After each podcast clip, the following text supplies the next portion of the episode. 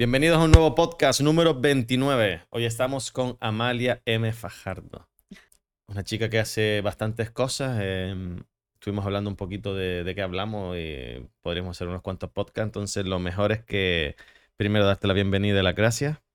Muchas gracias a ti, Doramas, por invitarme a Y tu espacio. a, a- a nuestro espacio de aquí, friki. Y bueno, ¿quién es Amalia?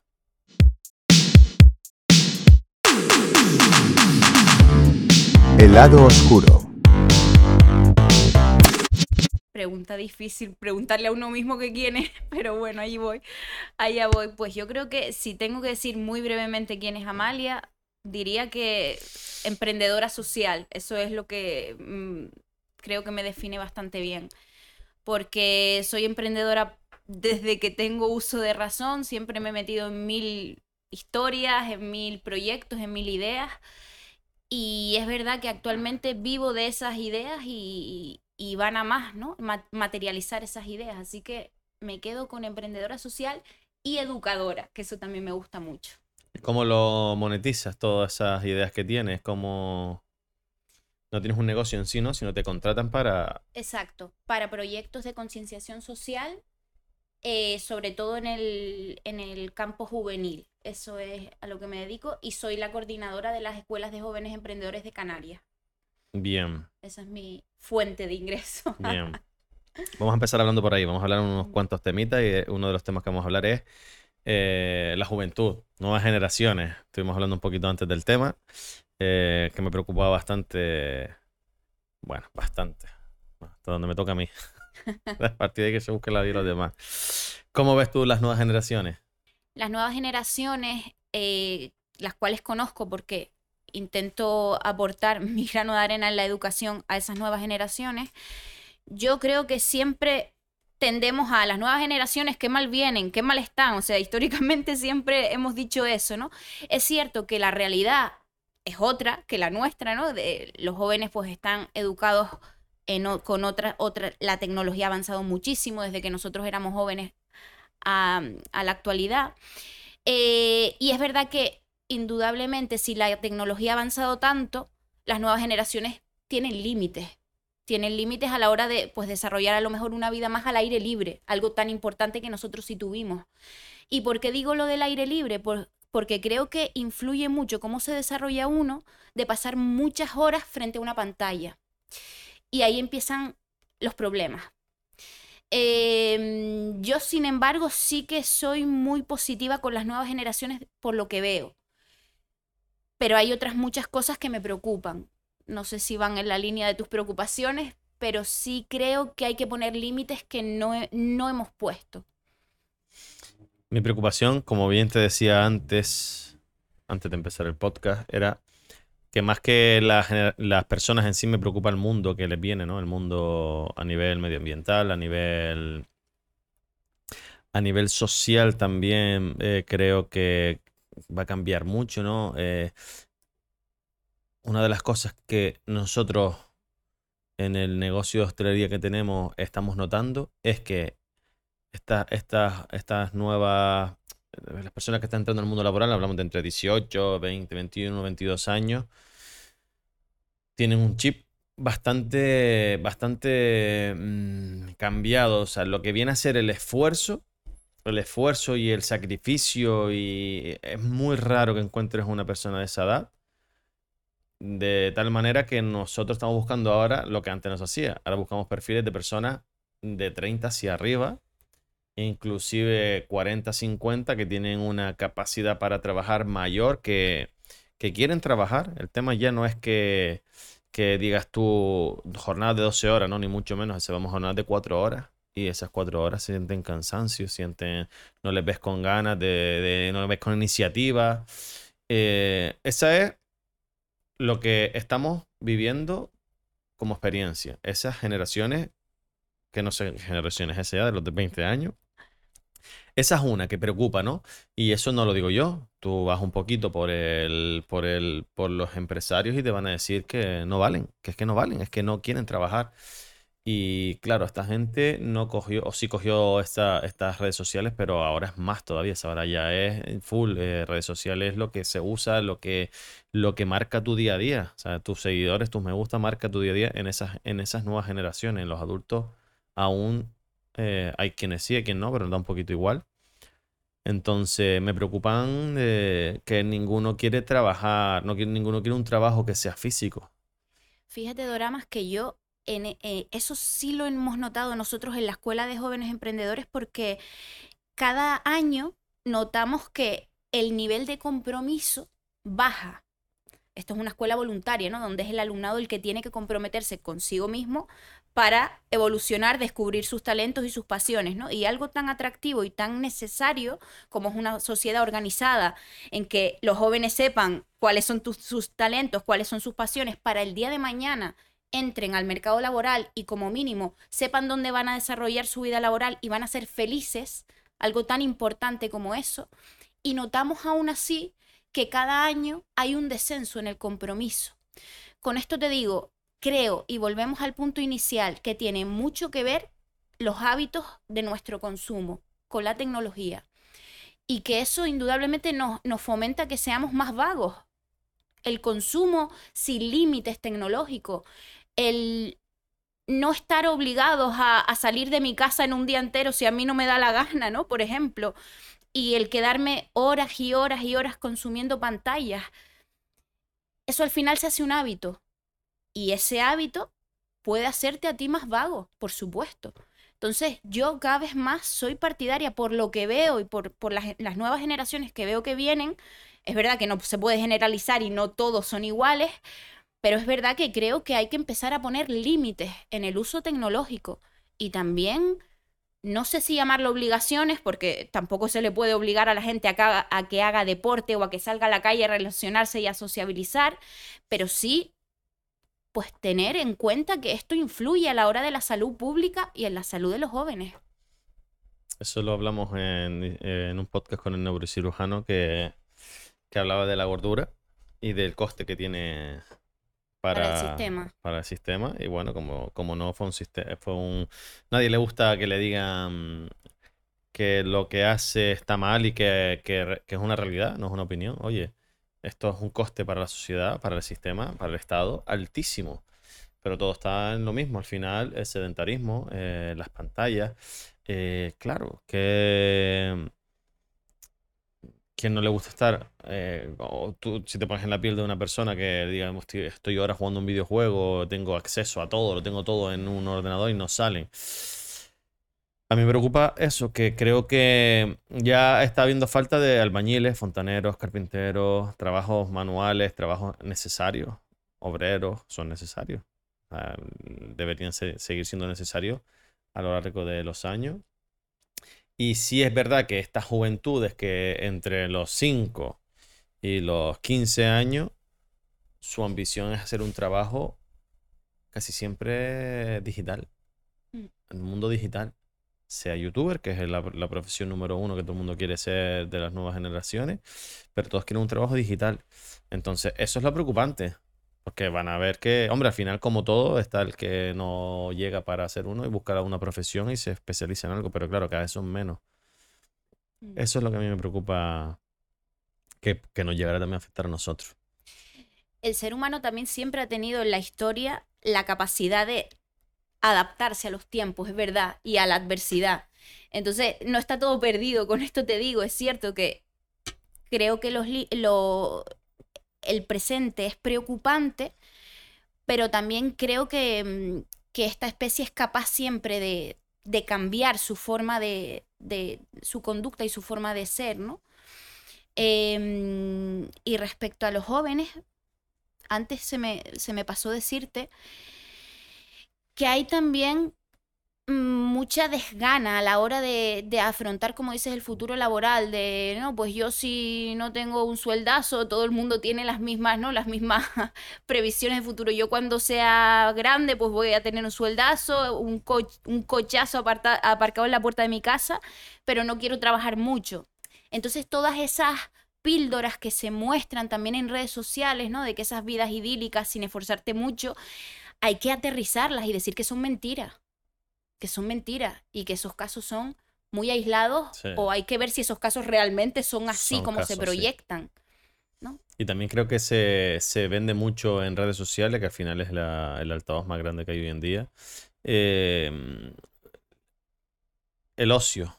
Eh, no trabajar, no hay que trabajar tanto, hay que disfrutar más la vida y vive, disfruta tu vida, hoy es una, y que es súper bonito, ¿no? Pero luego tienes que decirle que la gente tiene que saber que para poder disfrutar, para poder vivir la vida, tienes que poder pagarlo.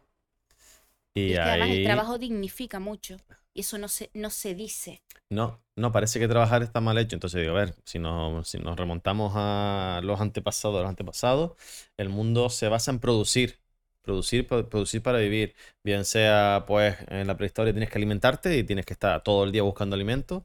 eh, o para construir tu casa, o para lo que fuese, ¿no? Para lo que, pero al final todo se basa en, en producir, producir para poder sobrevivir.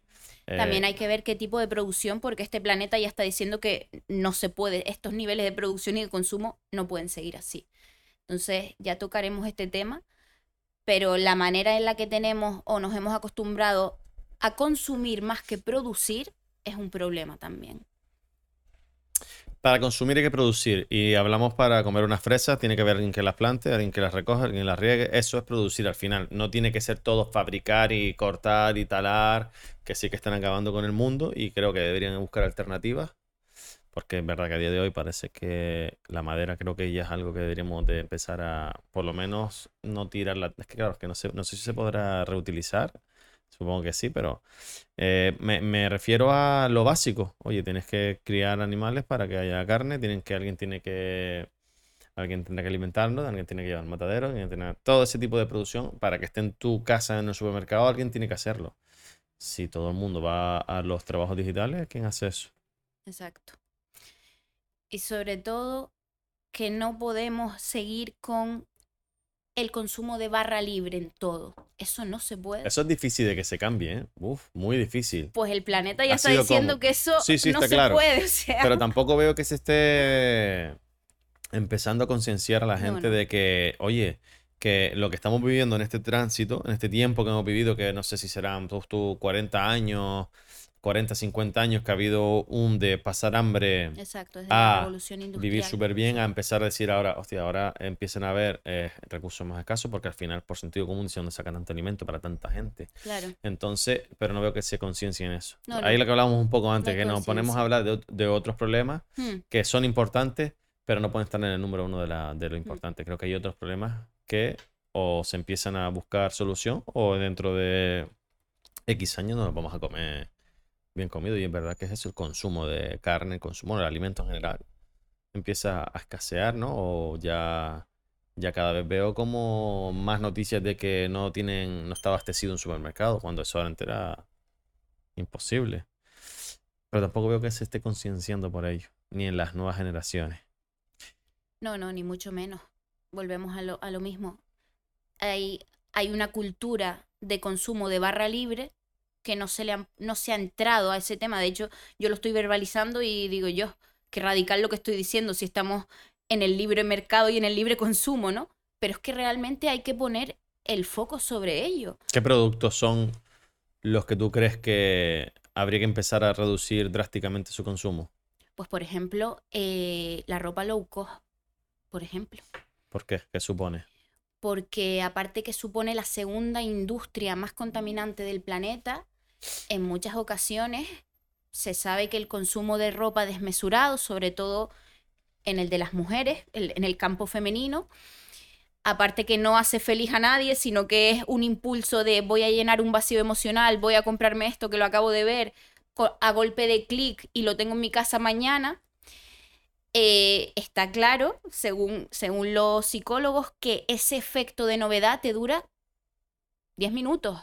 Entonces, eso, luego genera, genera un impacto en el, en el- en el- en el mundo. Y no es una forma racional de consumir el tema de la ropa, por ejemplo. Eso de, el otro día un estudio que decía que, que las adolescentes de, de, mm, de 13 a 18 años tienen un consumo de ropa era un disparate, no sé si de tres prendas a la semana. Es decir, no es, no es una necesidad, es una obsesión por seguir unos dictados para estar a la moda que luego al año siguiente te van a imponer que te compres lo mismo que te compraste el año pasado, básicamente. Entonces creo que es un tema que hay que tocar y es incómodo, insisto, es muy incómodo tocarlo, pero tarde o temprano va a haber que regularlo. Pues y con la comida, por ejemplo, también. Sí. ¿La comida en qué, en qué aspectos crees que son los que... ¿Qué la tipos de cantidad comida? de comida que se tira en el primer mundo. Y se tira. O sea, no es que, no sé si te acuerdas cuando éramos a lo mejor más pequeños, que, que se decía en nuestras casas, hay gente muriéndose de hambre, cómete eso en el plato, ¿no? Mm. Esa comida no se podía, yo siempre me acuerdo decirle a mi madre, mira tú, la, la ignorancia como es, eh, de decirle, pues que vengan aquí se la coma, o se la llevo yo, ¿no?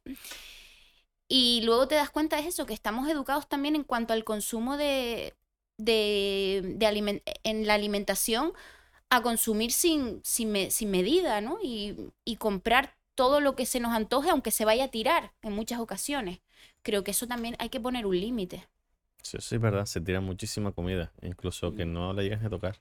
que no la llegas a tocar. Entonces, ¿cómo es posible que eso sea así, no? ¿No crees que ese problema es bastante más importante? Y yo no veo que se conciencien tampoco sobre eso. Toda la razón. Creo que es un problema muy importante y que ahí sí debe haber una intervención por parte del Estado, por ejemplo. Pero eso no da voto. Dile tú a un partido político que te empiece a decir que consumas menos ropa y menos comida. Mm. No lo van a hacer. ¿Por qué? Porque no le va a dar voto. Y les da igual, al final les da igual el Estado. Ellos necesitan estar en el poder. Hasta que el planeta apriete, Doramas, eso no hay otra, porque Pero ahí... eso pasa en todo, ¿eh? Eso pasa hasta que no hay el primer caso de, de muerte por esto, no ponemos remedio. Hasta que no hay el primer caso de... no ponemos remedio. Y así funcionan porque ya tienen también un motivo para el que de poder hablar de ello. Oye, he pasado esto, ahora sí podemos justificar que vamos a defender esto, pero mientras no. O sea, hacerlo de manera eh, con antelación, por precavidos, eso no funciona. Y también es culpa de... Y ojo, que te habla una persona que ha sido adicta a comprar ropa, ¿sabes? Y te digo, y esto, la ropa que llevo hoy tiene seis años de toda la que he tenido. Y después es verdad, de- después de hacer uno de, de mis proyectos, que era Eco al Planeta, que intentaba trabajar los objetivos de desarrollo sostenible impulsados por las Naciones Unidas y la Agenda 2030, me di cuenta que yo misma no podía seguir consumiendo ropa como si no hubiera un mañana. Primero por el, por el dineral que te dejas, ¿no? Y segundo porque es que es que no es necesario y se puede ir a la moda y se puede uno sentir estupenda sin tener que recurrir a la compra masiva de, de ropa en este caso, ¿no? Entonces tampoco quiero ir yo de, de sabionda, hay que hacer esto y yo no lo hago. No, no, esto es un proceso. Y creo que todo el mundo debería un poco analizar cuáles son sus hábitos de consumo. Lo mismo con la comida. Pues ya van dos problemas graves ya. A ver cuántos termina, el podcast, cuántos vamos. ¿Cómo, volviendo un poquito al tema de los jóvenes, ¿cómo crees que está afectando? Porque está afectando, es un hecho y hay estudios, ¿no? De que ha aumentado el suicidio y entre la juventud. Sobre todo en países, no, bueno, esto estoy hablándolo sin saber realmente, pero creo que donde yo más oigo, donde más problemas mentales hay en, no sé si en Japón, China, en países asiáticos, donde creo que predomina también más la tecnología y esa filosofía de estar muchas horas en un videojuego y al final creo que hay una relación directa. Entonces, mm, tú que estás en ese tema, ¿cómo crees que está afectando a la salud mental de los jóvenes?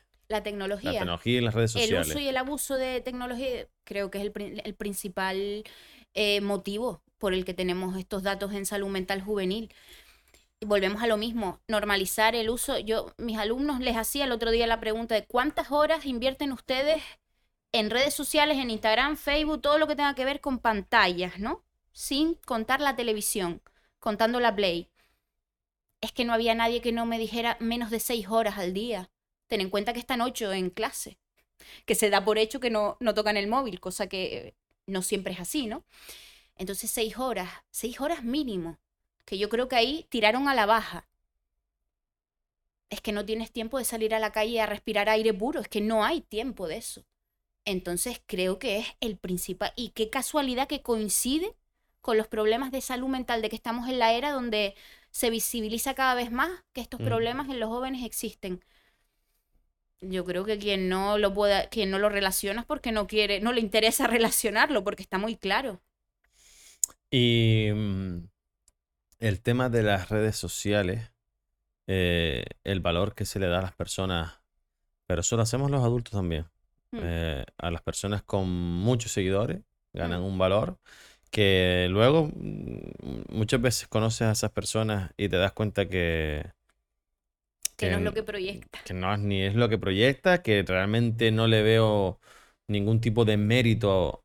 Bueno, tiene su mérito conseguir eh, X seguidores, vale, pero ¿qué realmente qué valor tienes tú, qué aportas? ¿Qué, ¿De qué te vas a ganar tú la vida? Porque imagino que todo esto tiene las patas cortas. Yo no creo que todo el mundo te esté contratando, no lo sé, hay gente que sí, habrá gente que sí es una barbaridad, pero no todo el mundo puede vivir de esto. Y dices tú, no tienes ningún tipo de, de- realmente no tienes ningún tipo de, de valor como una persona que no me parecen personas interesantes, ¿no? No en todos los casos, ¿no? Pero hay casos que yo, pero si tú que realmente no me, no me pareces una persona interesante, como para que la gente te siga y siga tus valores, tú no aportas nada. Pasa en los adultos, pasa sobre todo más bien en la adolescencia, ¿no? Los niños pequeños todavía no tanto, pero la adolescencia sí, que parece que entre más seguidores eh, eres mejor y al final está un poco el tema de, lo que te preguntar, eh, la presión que hay por el éxito, ¿no? Y por el no éxito. Si tú no tienes seguidores, te sientes menos. Y creo que al final eso afecta a tu vida futura. Em, ¿tú crees que, que la presión que hay es muy alta, muy fuerte? ¿Crees que hay que buscar erradicar eso? Creo que el ser humano vive obsesionado con los números, pero desde siempre. Primero con los de la cuenta corriente, luego con los de la báscula. Es decir, siempre ha estado obsesionado con números. Y ahora pues ha tocado la era de, los seguidores. De, los, de cuanto más seguidores, pues más tengo fuerte mi autoestima, ¿no? Em, bromas aparte, creo que hay un problema muy grande con percibir tener un alto número de seguidores, pensar pues que se puede asemejar a que esa persona pues sea pues inteligente, como comentabas, o que tenga eh, mucho que ofrecer, o- o que te encuentres una persona, pues, ¿no? Que, mm, derrocha simpatía, o... eh, eso es un problema, que se asemeje a tener muchos seguidores con, todas eso, con todas esas virtudes o valores. Estamos obsesionados con, con el número de likes y de seguidores, pero porque, insisto, creo que es que al ser humano le encanta ver un número grande, siempre. Y mm, yo lo que sí le diría a los jóvenes, que las redes sociales están muy bien tener seguidores, y está, está muy bien, no seré yo quien, quien te diga que no, pero sí que creo que es muy importante las personas que te siguen, porque las comunidades, en, las comunidades y, y las personas que están detrás viendo tu contenido, a mí por lo menos que estoy muy contenta con la comunidad que tengo, em, si tú pones contenidos de valor, yo creo que te viene gente valiosa. Sí, sí, yo estoy totalmente de acuerdo con eso. Porque eh, no... mm, la persona que se pone a hacer un baile en TikTok hace mm, un baile al día, lo cual yo muchas veces digo, esto, es ridículo, o sea, ¿qué, qué tiene, qué tiene esa? Yo entiendo que en un momento una persona que como tú mismo puedes hacer un día algo mm, simplemente por diversión y puedes hacer cualquier tipo de... ¿Cómo se llaman estas cosas que hacen? Los... Sí, los challenges, ¿no? Sí, entonces... sí, que, que todo el eso mundo... que hacen estos chiquillos. que tú hagas algo de ese momento de, de manera divertida, me parece bien. Pero que tú todos los días, o tú, o tú lo que aportes en tu red social sea un baile al día, digo.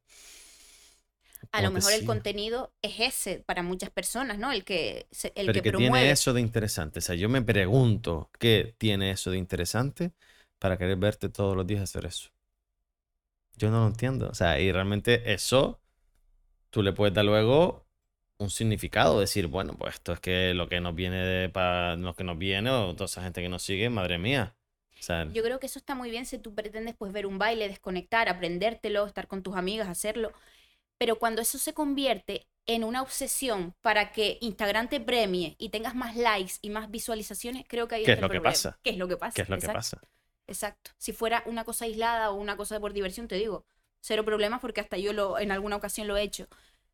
Pero sí que creo que el fondo de, todo, de todas estas corrientes de contenidos como muy superficiales, ¿no? A simple vista, el problema es lo que buscan, que es la obsesión del like y de la visualización y del engagement que te premie y tener más seguidores. ¿Qué le pasaría a una persona de esa que de repente Instagram y TikTok cayera? Unas personas que su día a día, porque su día a día, viven de eso. Ya no hablamos económicamente, hablamos de a nivel Emocional, emocional, de- que lo que te aporta, tus seguidores, tus fans. Si a esa gente le eliminas eso, ¿qué les pasaría? Buena pregunta.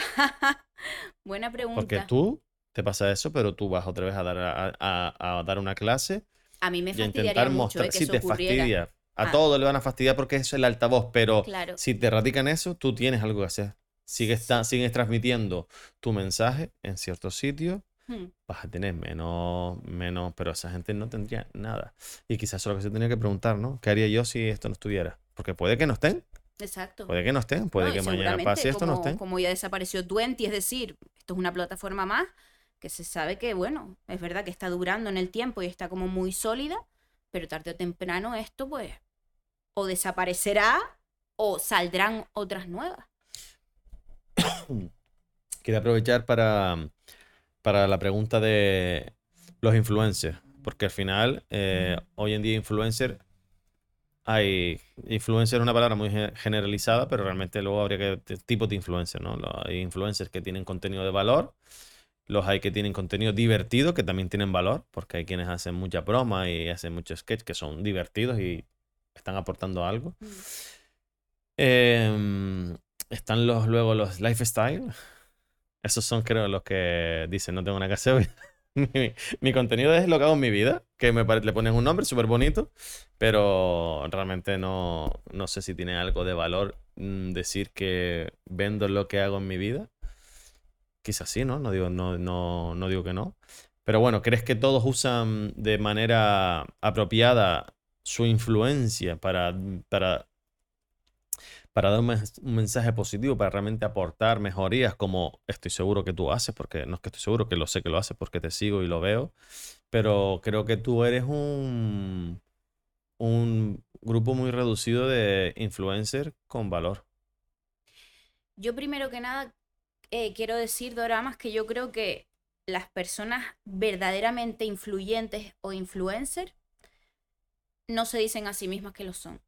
Es decir, un influencer o un referente no va diciendo soy influencer.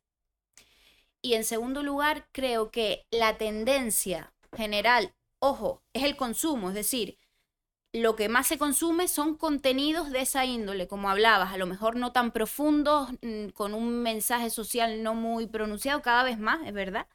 Pero es verdad que la tendencia sigue siendo que el consumo, lo que la gente quiere, es ese tipo de, de, ¿Cuál? de contenido. El que tiene valor o el que no tiene. El que no tiene... en- tampoco me gusta no tiene valor, porque hay Bueno, sí. creadores de contenidos de lifestyle que, oye, a mí me, me dan pautas y me, me sirven en algún momento. Claro, claro, los hay, O los sea, hay por con, por supuesto. los hay con, con- con cosas bastante importantes, porque los hay que hacen viajes, es un estilo de vida y a mí me encanta, por ejemplo. Claro. Porque, veo un montón de sitios, te da un montón de recomendaciones, lo, lo compro. Claro, y te dan consejos sí. para cuando tú vas y, y, oye, recurres a todo ese contenido, ¿no? Yo hablo del que no tiene. Sí. No digo que todos que hagan eso Sí, sí. no tengan valor. Te entendí. Pero a tu pregunta, yo sí creo, y eso se comentó en, hace no mucho en, en la última edición de unos premios sobre este tema, sobre influencer, creo que debería ser eh, una algo indiscutible, iba a decir una obligación, ¿no? Porque volvemos a lo mismo, no se puede obligar a la gente a que haga lo que no le nace, pero sí que se debería contemplar y valorar mucho los influencers y creadores de contenido que tienen una responsabilidad social. Porque tú a lo mejor quieres decir una cosa, pero te olvidas que estás llegando a una comunidad. Te olvidas que te están siguiendo y que puede que influencies a gente que, que tú no eres consciente y a lo mejor les estás influenciando para mal. Entonces, eso es una carga social. Muchas veces, muchas, realmente muchas veces, porque hablamos, si nos metemos en el mundo de alimentación, que tú también controlas, y las grandes empresas que tienen mayor poder porque tienen mucho dinero, suelen ser de comidas ultraprocesadas, y ellos son los que suelen, eh, no vamos a hablar de marcas, pero hay marcas canarias que, que pagan a, influencers de todo tipo. Hablamos de cómicos, hablamos de músicos, hablamos de personas que se dedican y se ganan la vida, mm, entre otras cosas, de, también de sus redes sociales, pagan y, promocionan. Y realmente estás diciéndole a tus seguidores que esto está bien y que comer esto está bien y le estás dando un mensaje negativo. Evidentemente al final lo hablamos antes un poquito, se venden, venden un poco, a veces no lo, no, no lo hacen conscientemente porque no tienen conocimiento suficiente para saber lo malo o bueno que es eso. Mm. Pero la gran mayoría de las veces suelen ser malas, porque quien más dinero tiene suelen ser los hábitos más insanos. Algunos son ilegales, no pueden, no pueden patrocinar, pero otros sí. Sí, totalmente. Yo creo que ahí sí que debería haber más responsabilidad social intrínseca, es decir, que todo lo que se vuelque en la red, en, sobre todo en las redes sociales, donde tanto eh, se consume por parte de los jóvenes y no tan jóvenes, debería tener unas líneas intrínsecas de conciencia social, sea lo que sea, sea moda, sea lifestyle, sea, sea humor. Creo que debería ser así, no lo es.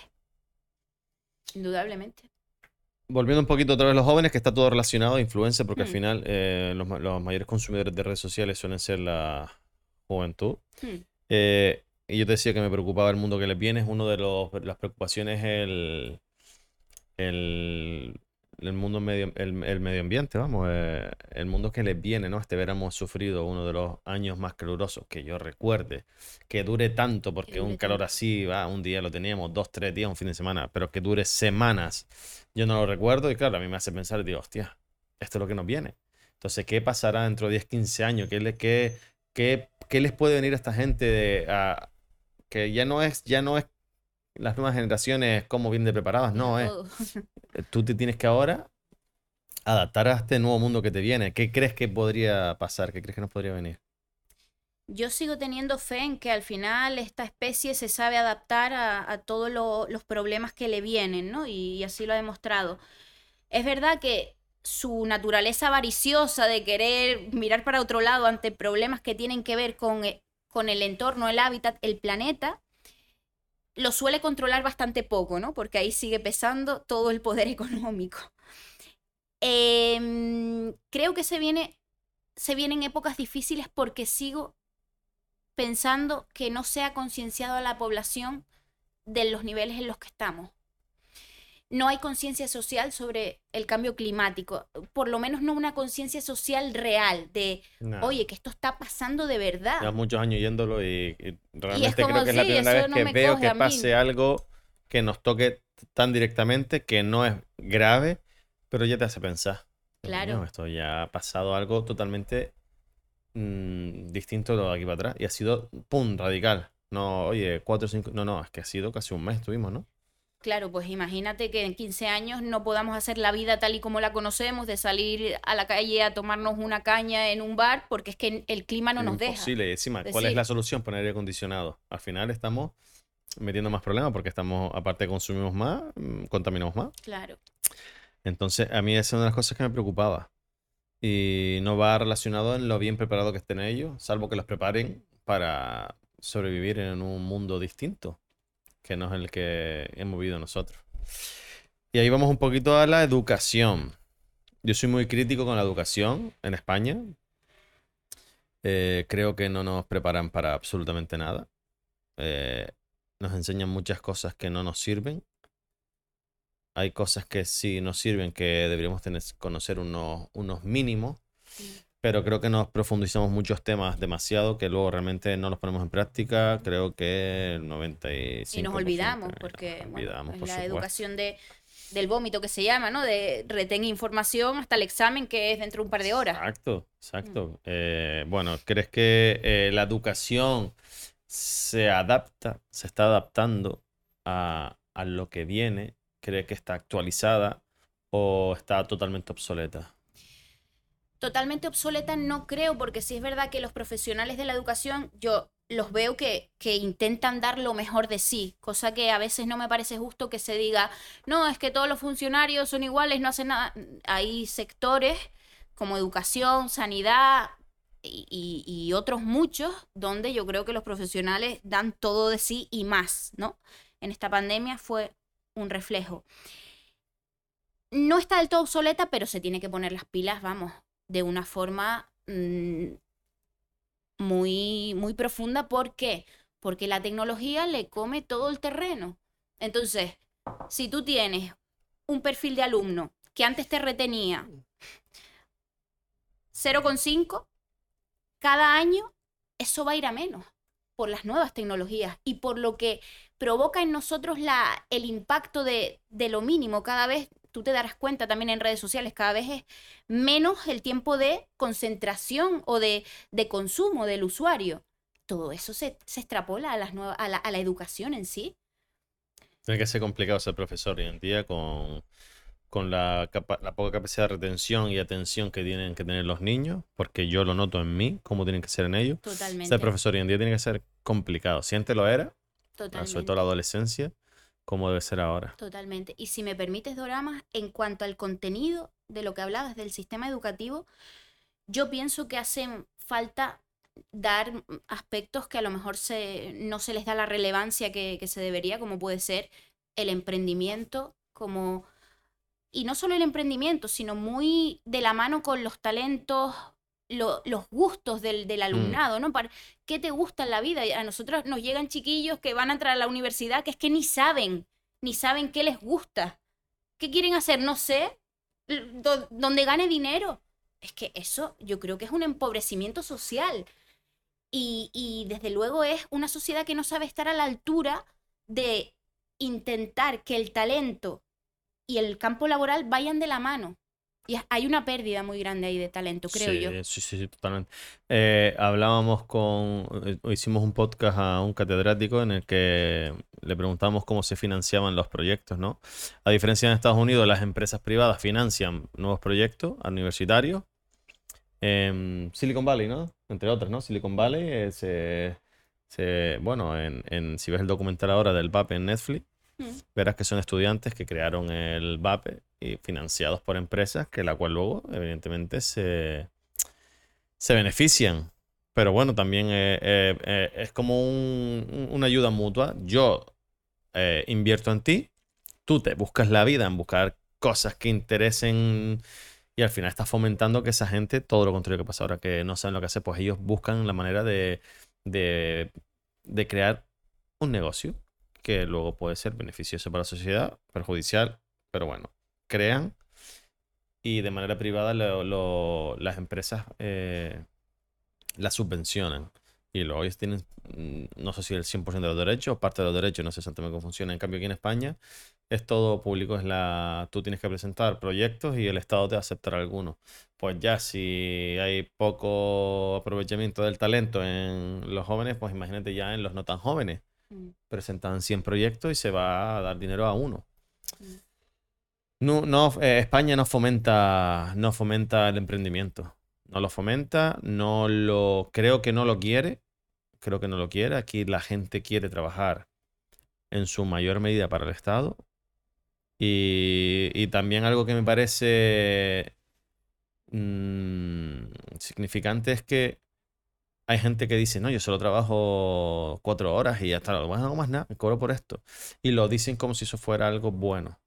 Y realmente me parece, no me parece bueno. O sea, tú entre menos trabajas y más cobras para el Estado, estás hablando de ello como algo beneficioso y realmente no. O sea, realmente tú dirías, joder, yo tengo mis horas laborales y yo las trabajo mis cinco y cobro mi dinero y, oye, y aporto, hago mi, aport, mi, me aporto a, me aporto, hago mi granito de arena para el Estado, pero realmente eh, la intención es estar allí y trabajar lo menos posible. Pero cobrar. porque tenemos un concepto del trabajo muy pervertido, como que es algo malo, como que es algo eh, latoso, como que mm, nos quita tiempo. Y yo creo que por- le- yo siempre les hago a mis alumnos una pregunta y es, ¿ustedes conocen algún emprendedor que no le apasione lo que haga? No que le vaya mal, que eso sí hay muchos casos de emprendedores que les ha ido mal un emprendimiento, pero que cuando han, han sido emprendedores, pocos no les apasiona lo que hacen. Y yo de verdad creo, Doramas, que es que todo el mundo a lo largo de su vida debería cogerse un tiempo para emprender algo que le haga ilusión. Porque es que el pico de felicidad y también de, oye, si te va mal, pues de tristeza, indudablemente, pero esa experiencia vital creo que hace, te, te potencia mucho la autoestima, eh, la persona que tú eres, descubres qué te gusta y qué no, el talento, y te hace ser más independiente como ser humano. Y creo que eso le falta al sistema educativo. Totalmente de acuerdo. Lo que la experiencia también me dice es que no todo el mundo, yo a veces hablo con una persona en la cual veo que está haciendo algo, que tiene una capacidad de, de a lo mejor ha- hace un negocio y lo hace por, por lo que fuese, ¿no? Porque o tiene un talento en el cual yo veo negocio y yo le comento y, y si, si, pam, pam, pam, y no, no tienen esa mentalidad. O sea, que a lo mejor realmente, incluso yéndoles muy bien haciendo eso, no, se- no son felices. O sea, realmente, luego creo que hay tipos de personas. Hay quien les apetece, hay quien quiere y no puede, hay quien, quien puede y no quiere. Y al final es- eso es lo que hace que haya gente para todo, como Yo creo que esa mentalidad es educativa y, y nace desde una base. Condiciona, evidentemente, condiciona, pero luego está la gente que sigue. Sí, A ti te enseñaron una cosa y tú, tú sigues con- ese, ese movimiento. O luego están los que salen de esa burbuja y crean, y crean y lo intentan, sobre todo, porque también es verdad que tú le dices a una persona que sea autónomo y eh, la palabra autónomo está como, uff, eso es lo no, peor. la, palabra autónomo, Autónomo es lo peor y realmente no siempre es así. Que es verdad que España eh, tiene al autónomo y el empresario, como te decía antes, que todos tienen que ser, si ya, ya eres autónomo, ya tú eres tío, eh, persona de éxito. Y, y Eres realmente, Ortega, eres autónomo, eres... exacto, sí luego hay gente que, oye, es autónomo que y a lo mejor no facturan ni lo que te, le, le están cobrando de cuota. Ahí es donde dices tú, es que es normal que mucha gente no se quiera arriesgar Mm. pues estás pidiendo un gasto. Bueno, ahora ya hay tarifa plana, pero en su día tienes que pagar los, los 300 pavos. Mm. Y a mí, a lo mejor tú no pagaban, tú no ganabas ese dinero en todo el mes. Mm. Y claro, ¿quién se va a lanzar? Mm. Entonces, al final está todo relacionado a la educación. Pero claro, cuando pasas de la educación, pasas a las condiciones del Estado. Y ahí vamos a todo de estos temas. Y estoy seguro de que estos temas no son los primeros que salen en las noticias cuando hablan los políticos. Mm. Hay un tema que lo monopoliza todo, que es feminismo, y todos estos temas que algunos me parecen más importantes, como la educación, porque realmente en la educación toca todo, toca todo, y pero no se hablan, no se hablan, no vende o no interesa, no interesa eh, Yo, la- s- yo ahí sí que creo que eh, mm, el feminismo sí que ha sido un, un tema muy importante en este país porque ha sido una revolución que ha permitido que haya una igualdad y cada vez más. Entonces sí que creo que cuando hablas de feminismo como un problema que a lo mejor no tiene que tener la relevancia que se le da, creo que la ha tenido históricamente y gracias a que la ha tenido, estamos en el presente que estamos las mujeres. Entiendo por dónde vas, pero... No, yo quiero decir que no es que no sea importante ni mucho menos, sino que lo que no puede ser que sea el tema el tema monopolizado monopolizado año tras año, ¿sabes? Yo no digo que esto no sea importante, que no se tenga que hablar, no, por supuesto se tiene que hablar, pero a mí lo que me cuesta es que no se hable de la educación o de la mala educación que tiene este Estado. O sea, a mí lo que me preocupa no es que se hable de eso, no, es que solo se hable de eso. Yo no entiendo por qué solo se hable de eso y no se habla también del cambio climático eh, o no se le da ese- la, esa importancia que tiene. Entonces, eh, ahí lo que vamos. Esto es importante, por supuesto, pero es que también este tema, Ay. este tema y este tema son importantes Sí. y deberían de tocarse todos. No podemos basar eh, los, los, eh, es que se basa prácticamente cuando hay un, cuando hay unas elecciones, es el tema que, es el tema que lo abarca todo. Y los otros temas tienes que rebuscarlo para encontrarlo. Mm. Y no vende, o sea, no vende, las noticias no venden. Ya, seguramente lo hablen, por supuesto. Van a, a un pueblo y hacen un, un meeting y lo hablarán. Pero es que luego las noticias solo sacan lo que vende. Y ahí es donde va mi preocupación. No puede ser que estos temas no se hablen, estos son importantes. Porque para nuestros hijos eh, mm, me parece perfecto que haya igualdad, pero es que a lo mejor luego no hay donde trabajar. O sea, una cosa tiene que ir de la mano de la otra.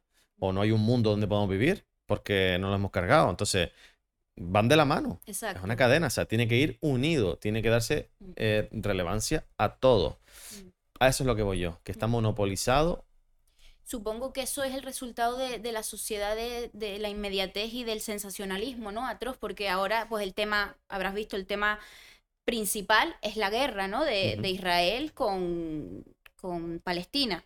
Hay otras muchas guerras activas, es decir, no es la única, porque hay gente que piensa que solo hay esa guerra en el mundo. Bueno, que esa guerra lleva años y años y años y no ha Esa parado nunca. Es que no ha parado, no que tú, no, ahora, están, ahora está siendo un poquito más, más Exacto, de hecho el otro día en, en redes sociales alguien me dijo, no, ¿y por qué no fuiste a la manifestación? Y le publiqué una foto donde estaba en 2016 que nadie hablaba de esto, precisamente apoyando la causa de, de Palestina, en este caso, ¿no? De Gaza.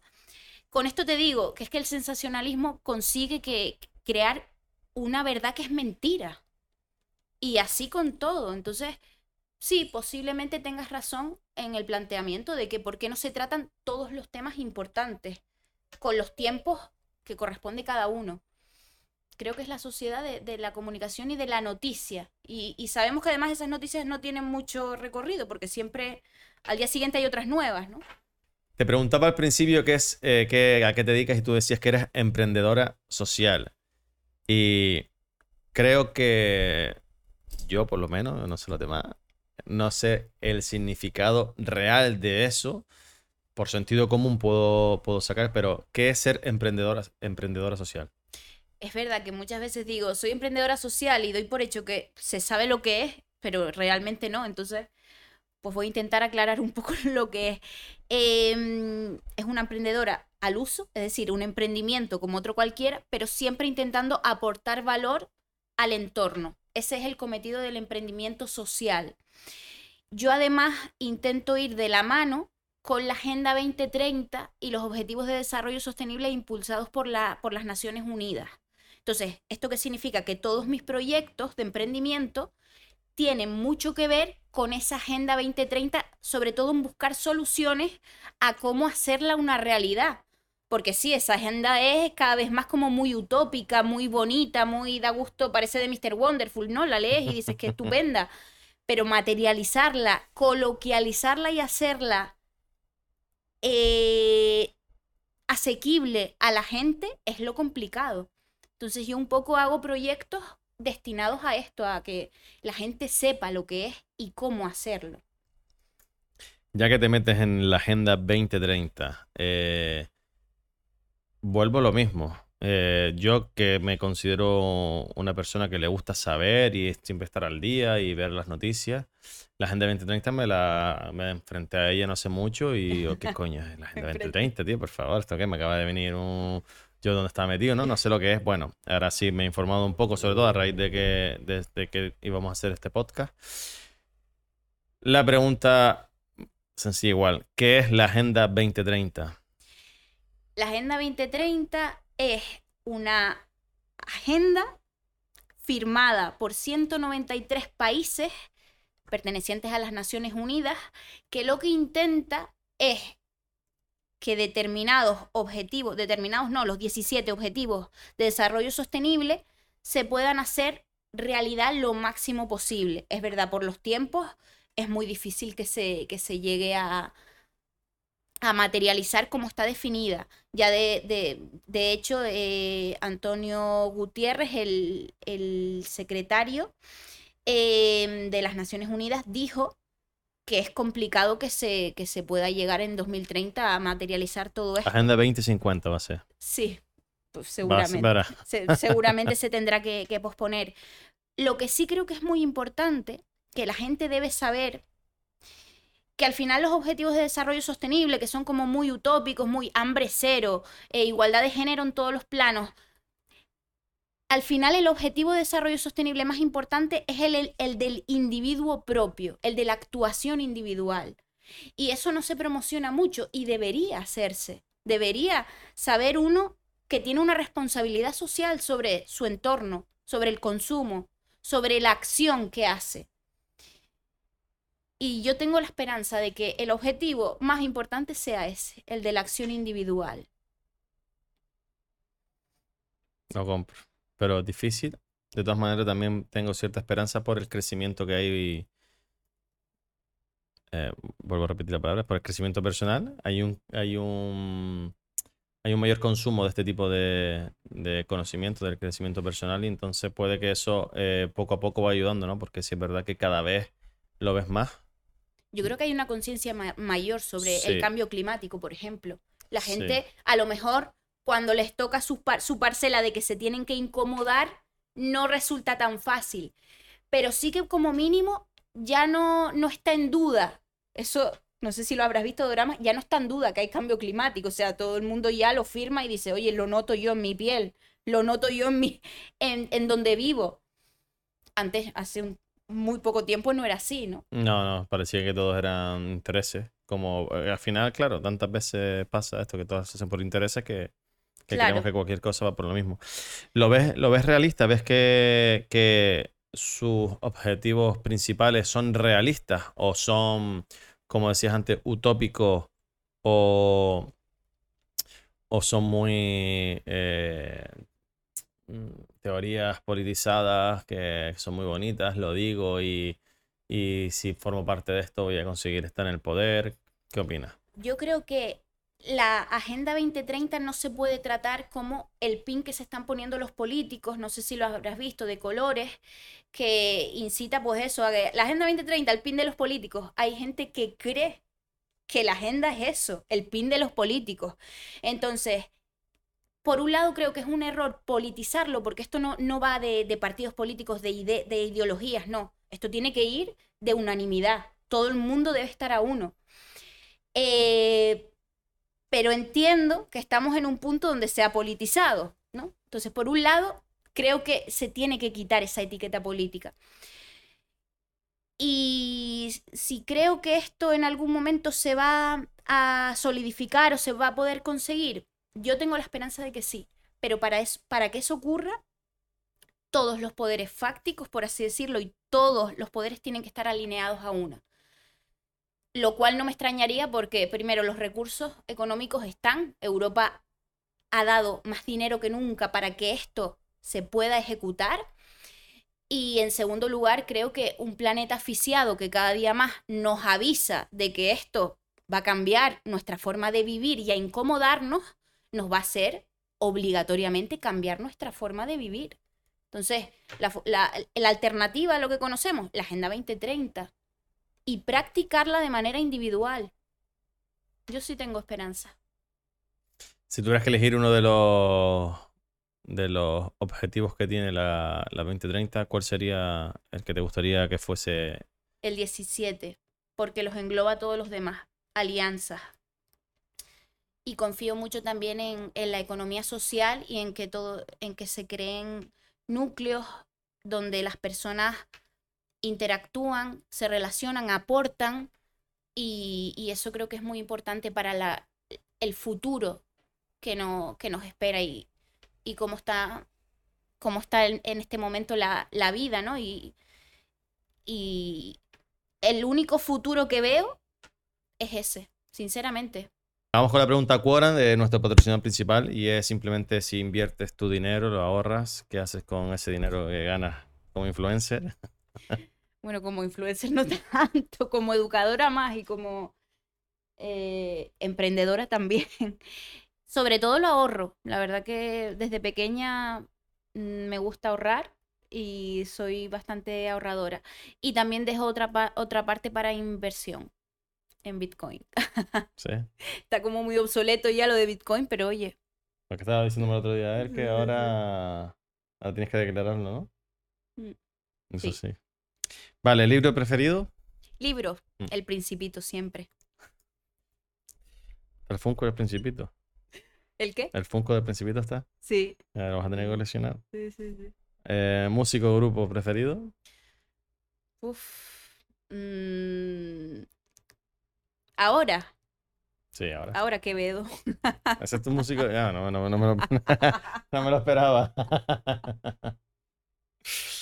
Ahora solo falta que seas TikToker ya. Eh. Que vea más TikTok, va de la mano, ¿eh? Pues fíjate que eso te lo tengo que debatir porque Venga, hay como mucha, mm, mucho hate hacia Quevedo, hacia la generación 922, por el, por el hecho de que sí, que, que son contenidos vacíos, ¿no? Que no, no aportan mucho, no tienen mucho que decir, pero para mí es un antes y un después al emprendimiento en música urbana en Canarias, sinceramente. Y creo que han hecho mucho bien, por lo menos a, poner en, a Canarias donde antes no estaba en el mapa. Sí, yo, yo soy pro Quevedo, a mí me parece que aunque su música no es que no me guste, pero no es mi preferida, no es la que pongo todos los días en el coche, pero, pero no soy hate ni mucho menos. Al final todo lo que aporte a la tierra nuestra es, positivo. Y soy, ya lo he dicho aquí alguna otra vez, que creo que el tío es un máquina y que no solo es un máquina porque sea número uno con su canción, sino que el tío es innovador. Es un innovador y hace cosas que salen de lo normal. Y eso al final creo que bueno, positivo, que marca que no, no sigue el estándar, no sigue ha llegado ahí y no ha hecho lo que le piden, lo que no, él hace lo que le apetece, como le apetece y cuando le apetece. Y es ejemplo de emprendimiento juvenil. Eh. Pero es verdad que. Pero bueno, a lo mejor se me fue la bola, o sea. En mi top 30 de artistas de 50, 60. no, no, tengo mucho. Pero que me gusta. Pero ya no es, sino cualquier artista de estos no, no están en mi top. A ver, mm, una, una cantante que consumo muchísimo, por ejemplo, la India Martínez, que me parece excepcional, ¿no? Cuando hablamos a lo mejor de, de algo más Mm, que, son, todos cantantes al final, si igual, al final es cuestión de gusto, todos son igual de buenos y está, es cuestión de gusto. Yo creo que a, mí el trap no me gusta, pero no quiere decir que eso sea mm, fácil, ¿no? Es cuestión de gusto. Pero no, no, no me lo esperaba, simplemente no esperaba que me dijeras Quevedo. eso es más de pues gente más pipiolilla. ¿Película preferida? Película preferida. Mm, pues no sé si la más, pero una es difícil quedarse con una. Posiblemente Mararía por el por lo histórico que tiene para mí de que se grabó en Lanzarote, de que se consigue plasmar Lanzarote en estado puro y Mararía siempre va a estar entre mis favoritas. ¿Y serie? Serie. Serie eh, Fren, que además ayer se nos fue un grande y me hizo recordar los buenos momentos que pasé yo viendo Fren. Pero además es que es una serie que podría ver siempre y no me cansaré seguro, nunca me cansaré. Nunca fui adicto a Fren, me lo a mi hermana más bien, y... pero sí estaba guay la verdad que mm. la noticia de ayer fue mm. jodida porque es un tío joven. Mm. Sí. Tío joven y si tú, joder, qué putada. Sí, sí, sí. Em, ¿Qué superpoder tendría? Va a sonar súper típico, pero es verdad que volar tiene que ser una pasada. No lo dicen nunca, ¿no? volar, volar. Siempre dicen, ¿cuál dicen siempre? Leer invisible, la mente. Invisible, invisible. Ah, invisible, invisible tiene que estar guay también. No lo dicen. Invisible es el que dicen y luego teletransporte, pero volar poco. Dios, volar tiene que ser impresionante. Es que Superman ya es un clásico, ya, ya nadie quiere volar solo. O sea, quieren hacer más cosas, no solo volar, que como es un superhéroe muy... Tenemos tantos superhéroes ya. Bien, eh, si pudiera cenar con un personaje histórico, vivo o muerto. Lo tengo clarísimo. Con César Manrique. Sí, porque además me quedó la pena de no haberlo conocido. Y, sería una cena muy interesante, seguro. ¿Qué le preguntaría? ¿Qué le preguntaría? Una pregunta. Una sola. No, una que le harías la más importante. La más importante. Que nos guíe para ver cómo, cómo podemos, Canarias en general, cómo puede sobrevivir a lo que se le viene en la historia y cómo podríamos hacer las cosas bien respetando el territorio. ¿Él, es de Lanzarote? Conejero. Mm. Bien, perdón mi ignorancia. no sé si exactamente era de ahí, yo sé que ha hecho mucho por ahí, pero sí, sí, que suele ser como Saramago. Saramago, ¿estaba donde estaba Saramago? Sí, vivió en Lanzarote muchos Saramago, pero, era portugués. Exacto, pero Él, eh, tú lo puedes decir. Sí, sí, lo puedo, total, total, a lo mejor un caso similar. Sí, sí, sí, no, no, nacido. Bien, por último, no por último, penúltimo, eh, ¿a quién traerías este podcast que conozcas? Armando Ravelo y además espero que venga y que le preguntes por inmigración, que tiene mucho que decir. Sí. Sí. Ya trajimos un experto en inmigración. Sí. Fue polémico. Polémico de cara a, a las redes sociales. Son temas siempre polémicos. Sí, son temas polémicos. Inmigración y historia de Canarias también. Que eso no lo hablamos, pero en, en la educación debería trabajarse mucho más la historia de Canarias. Sí. Está como, hay un vacío ahí. No, porque al final, bueno, te hablo también sin saberlo a ciencia cierta, pero entiendo que lo que tienen que dar es lo que le dicen que dé desde arriba. Y el Estado dice, tienes que dar esta temática, estos temas, y no creo que entre ahí la historia de Canarias. Claro, pero un territorio que no conoce claro. su historia es como una pérdida enorme, ¿no? ¿Viste la película de Armando Ravelo? Sí. ¿Y qué tal? Me gustó mucho. No la he ido a ver, pero Me la gustó. quiero ver. Pues le quedan tres días, algo así. Creo que ya... Ya la no sé- quitan. No sé, si, si ya la quitaron, pero me gustó mucho, me sorprendió. Para bien. Me alegro. Mm. Ahora sí, por último, bueno, primero agradecerte que hayas venido. A ti me lo he pasado muy bien. Me Con alegro. Baby Yoda aquí. Hemos hablado un poquito de todo, aunque sí es verdad que al tocar tantos palos, eh, podríamos hablar un podcast por cada tema de- del que, del que controla. Pero sí que también creo, o no, no, pero no, que me parece que das un mensaje importante, interesante, que deberían de haber más influencers, eh, o como le gusta a veces decir, yo no soy influencer, soy creador de contenido, como tú que realmente da un mensaje, un mensaje que, que aporte valor, aporte valor y bueno, y que sigan creciendo en seguidores, porque al final, entre más seguidores, más gente te sigue y el mensaje, un mensaje con importancia llega. Así que te lo agradezco que hayas venido, que nos hayas dejado un poquito de tus conocimientos aquí. Y mm, para terminar el podcast lo finalizamos siempre mirando tú a tú, mirando tu cámara.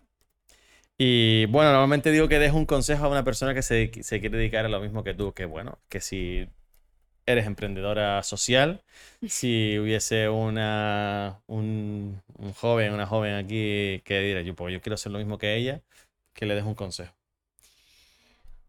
Pues si tuviera que darle un consejo a alguien que quisiera dedicarse al emprendimiento social, le diría primero que se lo tome con paciencia, que en muchas ocasiones es ir en contra del mundo, porque para ser emprendedor no, no hay como muchas pautas o muchas directrices, ¿no? Mucha educación de base, pero sí que cuando vas viendo que los proyectos van saliendo, que las cosas que tú vas ideando en la mente se van mate- materializando y vas aportando valor a tu entorno y a, tu, y a la sociedad, creo que si no es la felicidad, es una sensación muy semejante, así que vale la pena luchar por, por eso si realmente te apasiona.